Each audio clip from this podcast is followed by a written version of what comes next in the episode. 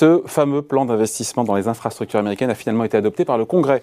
Euh, ce week-end, projet de loi euh, qui va courir, on va en parler sur plusieurs années, doté de 1200 milliards de dollars et adopté dans la douleur. Bonjour Xavier. Bonjour David. Xavier Timbo, économiste et directeur principal de l'OFCE. Dans la douleur parce que euh, plan déjà adopté au Sénat, c'était au mois d'août et seulement vendredi soir et ce week-end à la Chambre des représentants. Joe Biden qui a promis de rebâtir en mieux l'Amérique. Est-ce qu'avec ces 1200 milliards, on en prend le chemin au final? Alors oui, on en prend le chemin, même si ce n'est pas tout à fait euh, l'intégralité du chemin que, Joe Biden avait en oui. tête. C'est pas un peu au rabais quand même, ce plan d'investissement d'infrastructure ouais, Disons que c'est plutôt découpé en morceaux, un peu façon puzzle. Hmm. Euh, et donc là, il y a une première partie du puzzle qui va être mise sur la table. Alors, c'est une partie importante. Euh, on, le dit souvent en, Europe quand on regarde les États-Unis, mais les infrastructures aux États-Unis sont en très mauvais état. Oui ont été. On parle des ponts, des routes, euh, euh, des, aéroports, on parle de. Voilà, des réseaux électriques. D'infrastructures qui ont été beaucoup construites euh, après la Deuxième Guerre mondiale et qui ont aujourd'hui un âge tout à fait avancé, avec des, problèmes, des risques, des ponts qui s'effondrent, des autoroutes qui sont défoncées. et donc il s'agissait de, de, de réinvestir dans ces infrastructures fédérales euh, ça paraît colossal en apparence, 1200 milliards de dollars, sauf que quand on le ramène à la tête de l'économie américaine, de la création de richesse chaque année, le PIB, 21 000 milliards de dollars, on se dit que c'est pas si gigantesque, mais nécessaire néanmoins. Non, parce que d'abord c'est un plan sur 5 ans, donc il faut ramener la, somme, il faut la diviser par 5. Euh, et puis ensuite, effectivement, il faut la ramener au, au PIB. Et à ce moment-là, on est un peu au-dessus d'un point de PIB d'investissement dans les infrastructures. Par an. Par an c'est quelque chose de comparable à ce qui est fait euh, en France euh, chaque année. Donc, il n'y a même pas de rattrapage. Non, parce qu'en plus, c'est un, plan qui vise à, réparer des infrastructures euh, dégradées et pas à en créer des nouvelles à part la Internet au débit, avec un accès à Internet au débit qui serait garanti sur une grande partie du territoire. Bon, voilà, donc c'est évidemment euh, beaucoup mieux que l'état dans lequel ces infrastructures mm. se trouvent. Mais il y a assez, il y a suffisamment, encore une fois, d'argent pour rénover toutes ces infrastructures qui ont vieilli, c'est ce qu'on expliquait. Euh, encore une fois, des travaux qui vont s'étaler euh, même sur une décennie, je crois. Oui, enfin, est-ce qu'il y a assez il, y a, il y, a, en tout cas une somme aujourd'hui significative pour faire ce genre de choses.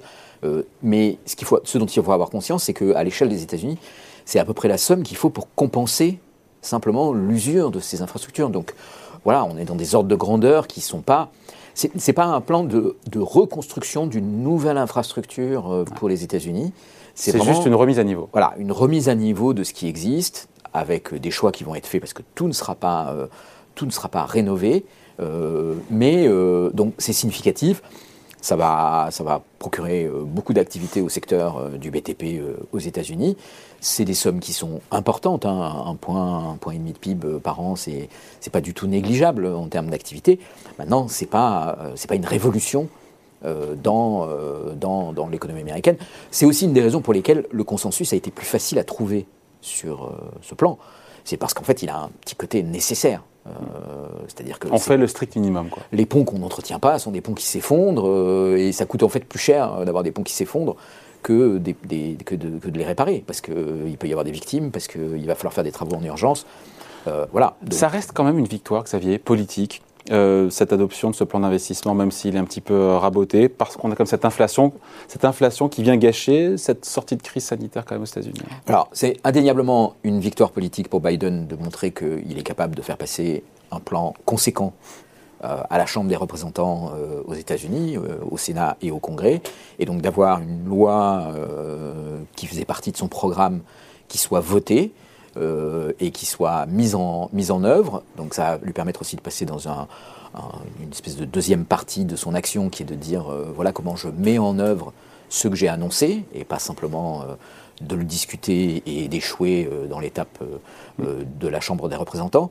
donc de ce point de vue-là, oui, c'est une victoire. Alors là où c'est un peu compliqué, c'est que pour arriver à cette victoire, il a dû découper son projet, il y a toute une partie sociale et climatique qui, pour l'instant, n'est pas votée. Alors, il y a la partie sociale et climatique qui n'est pas votée, et surtout, et c'est ça qui est important, à mon avis, c'est qu'il n'y a pas la partie taxe. Oui, taxe sur les riches. On va en parler juste, mais euh, petite question.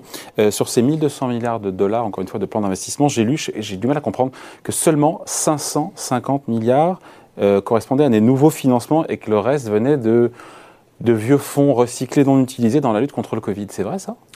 C'est. Euh... Parce que ça veut dire qu'en fait, en gros, l'argent il est là, il est 1200, mais en fait, en gros, en argent frais, on n'a même pas la moitié. Quoi. Alors, oui, maintenant, est-ce que cet argent qui n'est pas frais aurait été prolongé euh, pendant la période de temps correspondante? Euh, En fait, dans la logique législative américaine, non. Euh, il a fallu voter sur l'intégralité du, du, montant. Donc, bon, voilà, après, on peut. Mais oui, on, peut, on peut aussi, disons, un petit peu Enfin, il y, a une espèce de, marketing sur la présentation de ce genre de plan, vous voyez, qui est d'additionner plusieurs années, mm. qui est de, pour arriver à des montants un peu magiques, 1000 milliards de dollars, euh, pour, frapper les esprits et pour euh, essayer de, montrer qu'il y a quelque chose de tout à fait conséquent. Euh, bon, c'est vrai que dans ce marketing, il y, a, un petit peu de mousse, on va dire. Après, ce plan d'infrastructure, est-ce que, a priori, il devrait augmenter la croissance, soutenir la croissance, mais peut-être aussi l'inflation? Parce que pour euh, construire des ponts, euh, rénover, enfin rénover des ponts ou des, routes, il faut des bras, et si on manque de bras aux États-Unis, bah, ça peut faire monter les salaires. Alors il faut des bras, il faut des matières premières aussi. Et des matières premières, c'est juste euh, Puisque pour faire des ponts, il faut de, il faut de l'acier, il ne faut pas que du béton. Mm. et dans le béton, il y a de l'acier. mais donc il va falloir des matières premières. voilà, alors le, donc on pourrait se dire dans le contexte actuel, c'est déraisonnable. Maintenant, le contexte actuel, encore une fois, il est très particulier. C'est la sortie de la crise sanitaire avec euh, une économie qui a été quand même très secouée par la crise sanitaire et, puis un système de, soutien à l'économie qui peut aussi avoir des conséquences inflationnistes et une économie mondiale qui peine à fournir un certain nombre de composants, des tensions sur les marchés, sur les marchés des matières premières, etc. vous en parlez abondamment mm. euh, tous les jours euh, pour que tout le monde sache à peu près de quoi, de quoi il en retourne. là, il faut remettre les choses un petit peu dans la perspective. Un plan sur plusieurs années, ne peut pas se juger sur des, sur des problèmes d'approvisionnement euh, dans l'automobile ou dans les, dans les microprocesseurs euh, à court terme. Voilà, alors il y a la question du marché du travail, et c'est clair que ça va, ça va avoir un impact sur le marché du travail. Le marché du travail est déjà tendu. En même temps, c'est un peu aussi ce que Joe Biden voulait, c'est ce qu'il avait annoncé dans sa mise en tension de l'économie américaine, c'est faire en sorte qu'il y ait des emplois et des emplois qui payent bien au bas de l'échelle pour réduire les inégalités. Et là aussi, Sauf que là, quand on a les chiffres, du, les chiffres de l'emploi qui datent de vendredi, on voit aussi une accélération en matière de, salaire. Oui, on est qui, tendent vers euh, les 5%. Hein. Mais c'est précisément une des promesses de campagne de Joe Biden. Donc euh, la réduction des inégalités, c'est pas simplement taxer les super riches, c'est aussi avoir des revalorisations de, des revalorisations de salaire. Euh, Jusqu'à un certain point.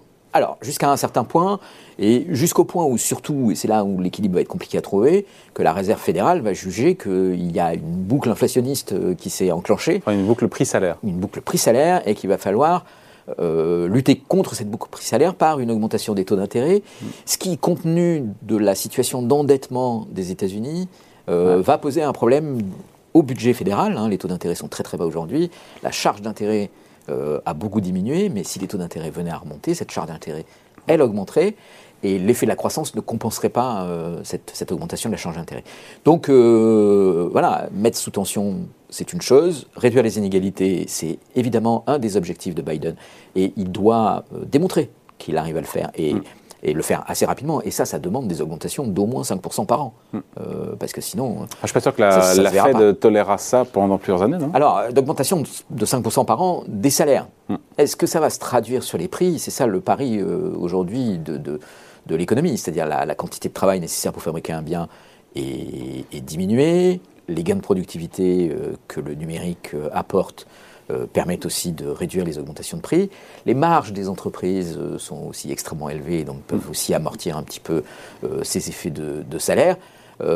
voilà, donc avant qu'on entre dans une spirale inflationniste, alors ça, va être un des enjeux quand même sur, sur cette commande publique en matière d'infrastructure, c'est de savoir comment ils vont négocier les prix.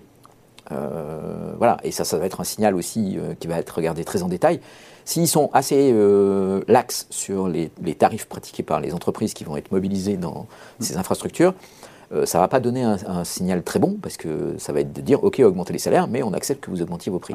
Alors s'ils arrivent à ne pas augmenter les prix et à bien compresser les marges avec des augmentations de salaire, ça pourrait contenir l'inflation. Euh, ça peut convaincre la Réserve fédérale que c'est possible. Mais ça va se jouer un petit peu comme ça, pas à pas, ligne à ligne euh, dans, chacune des, opérations qui vont être financées. Xavier, il reste tout un, on finit là-dessus, il reste tout un pan du plan qui pour l'instant euh, reste à quai, c'est toute la partie sociale et climatique. Euh, les écoles gratuites des 3 ans aux États-Unis, les aides à la garde d'enfants, les crédits d'impôt pour, pour acheter sa voiture électrique et aussi cette question des hausses d'impôts sur les plus riches. Pour l'instant, c'est un plan à 1750 milliards qui n'est pas encore voté, qui lui-même aussi a été raboté d'ailleurs, passage. C'est ça, donc 1000, 1200 milliards sur le plan aujourd'hui. En investissement. Il reste en investissement, il reste effectivement un deuxième et un troisième plan, on va dire, euh, à 1750 milliards pour un total de 3000 milliards, qui lui reste hacké, et qui reste hacké euh, avec euh, une, impossibilité pour le moment de trouver un compromis, en particulier avec le centre de la majorité de Joe Biden, sur un aspect qui est l'aspect de mais comment ça s'équilibre budgétairement tout ça. donc autant sur les infrastructures, tout le monde a été d'accord, et les républicains, certains républicains ont voté pour, euh, autant on voit que sur la deuxième partie, il y a des, augmentations d'impôts euh, qui sont insuffisantes pour certains. Lequel des deux peut avoir le plus d'effet sur la croissance À supposer que celui-là aille jusqu'au bout, qu'il soit voté en l'état bah, le, deuxième plan a une, euh, une vocation qui est beaucoup plus importante. D'abord, elle est très importante sur le plan du climat. Hmm. Elle est très importante aussi sur le, sur la, pour la classe moyenne. L'école gratuite à, à, partir de 3 ans, euh, un plan d'éducation massif euh, dans la classe moyenne. Euh, ça, c'est une réponse en profondeur, à la fois en termes de croissance future, alors les effets sont très longs à venir, donc mm. n'en parlons pas, mais, mais en tout cas en termes de la classe moyenne se sent, trouve une réponse dans les propositions de Biden. Ce qui n'est pas le cas aujourd'hui, parce que la classe moyenne, ce qu'elle voit aujourd'hui, c'est l'augmentation des prix et des mesures sanitaires qui ont tendance à se durcir, et ça ne lui va pas. Voilà, donc euh, Joe Biden n'est pas du tout sorti du guet. Hmm. Il a passé son premier plan. C'était la partie la plus facile. Une victoire est une victoire, mais comme disait Churchill, euh, la victoire, c'est aller de défaite en défaite jusqu'à la victoire finale. Voilà. Il est philosophe et il a des, des, belles références historiques. Merci beaucoup en tout cas. Explication signée Xavier Timbaud, économiste et directeur principal de l'OFCE. Merci. Merci David.